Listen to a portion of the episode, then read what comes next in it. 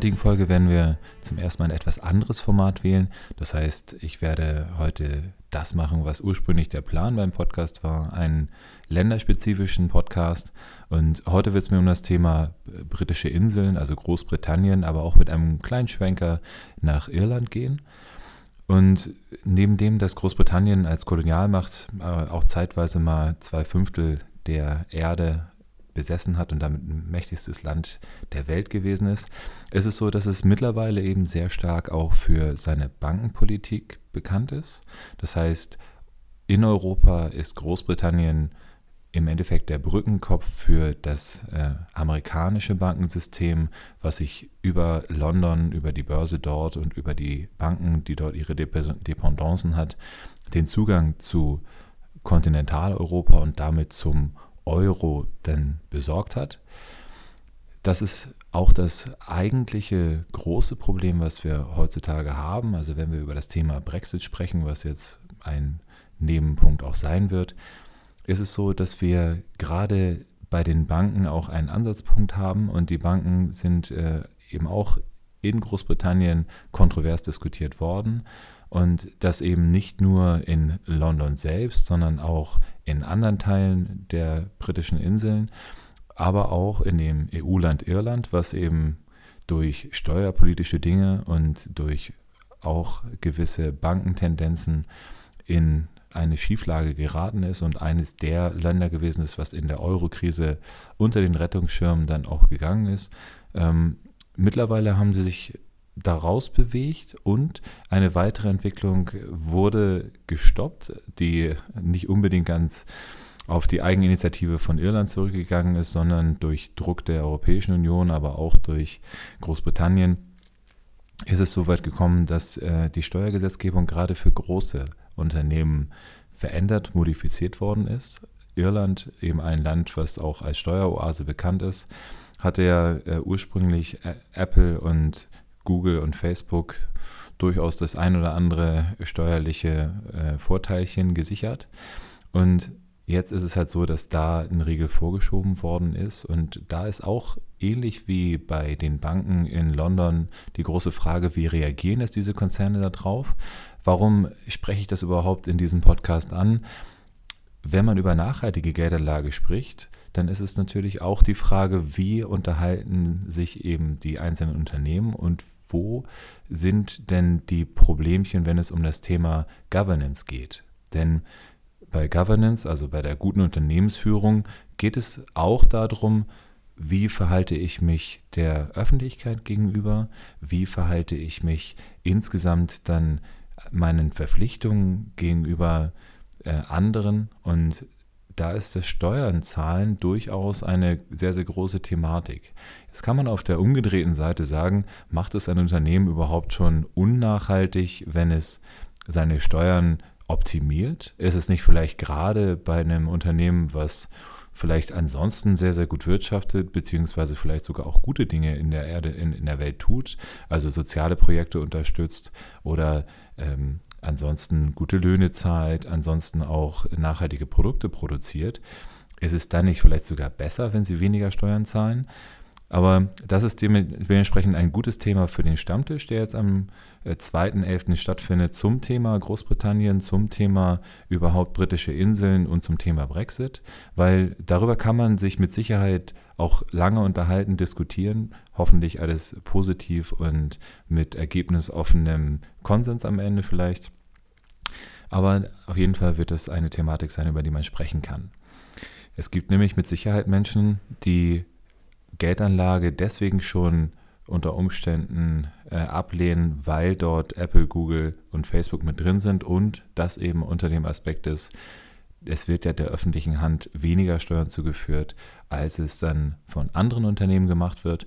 Und da kann man mit Sicherheit auch einen Gerechtigkeitsaspekt mit reinbringen. Warum soll ein großer Konzern dann jetzt besser behandelt werden als ein kleiner Konzern?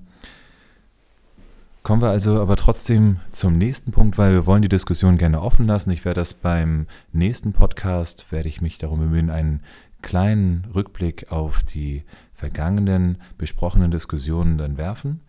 Aber kommen wir zum Brexit selbst, denn seit 1973 ist Großbritannien nun Mitglied des europäischen Wirtschaftsraums und mittlerweile ist es so, dass wir im Ablaufmanagement begriffen sind, was Großbritannien angeht. Und dieses Ablaufmanagement ist mit dem einen oder anderen Problem belastet.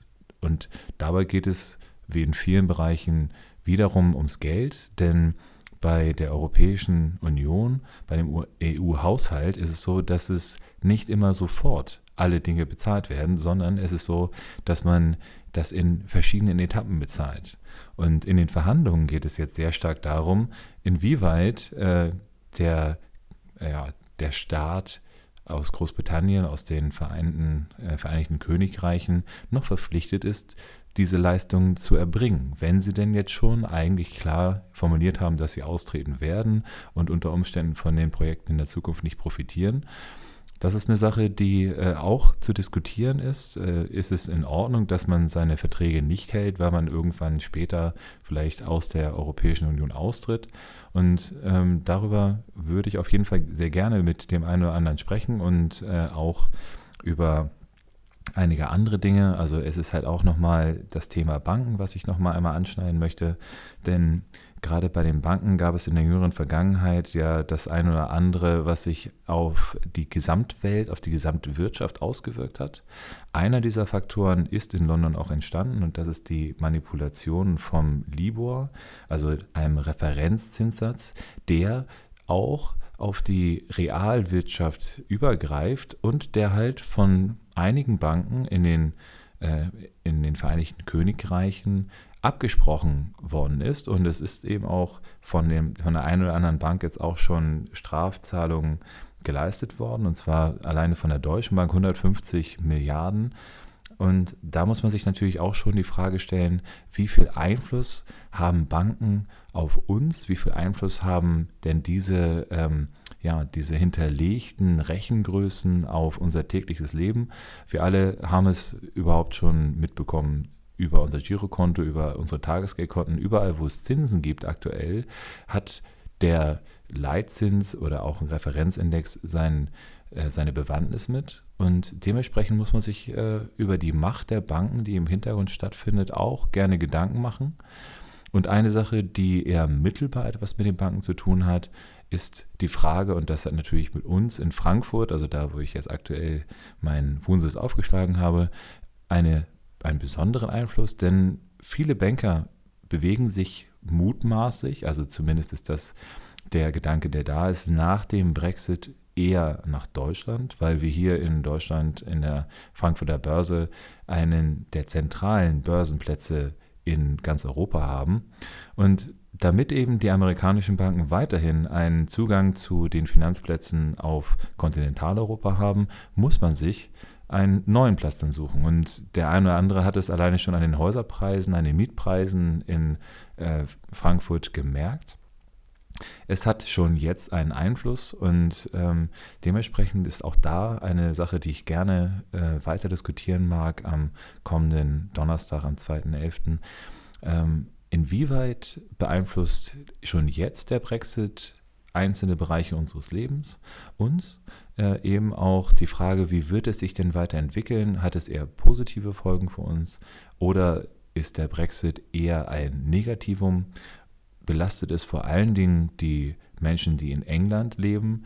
Kann, könnte Schottland vielleicht doch nochmal einen Rückzieher machen und sich der Europäischen Union alleine anschließen in Form eines Referendums? Und das alles sind Fragen, die ich gerne bei einem kühlen Guinness oder vielleicht eben auch bei einem, äh, keine Ahnung, was, einem alkoholfreien Bierchen dann mit euch diskutieren mag oder mit einem äh, Cider.